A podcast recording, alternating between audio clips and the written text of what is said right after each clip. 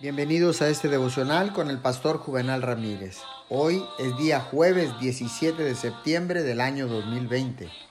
La palabra del Señor dice en 2 de Timoteo capítulo 1, verso 3.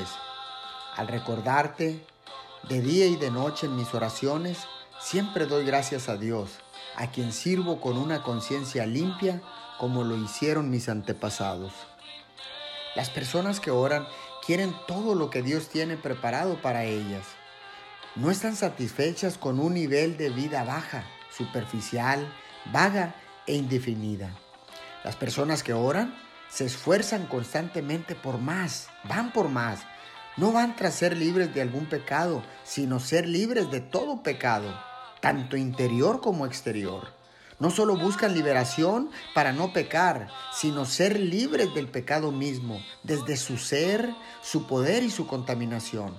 Van tras la santidad de corazón y de vida.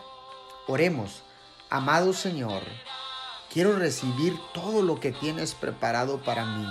Por favor, ayúdame a orar sin cesar, incansablemente, en el nombre poderoso de Jesús.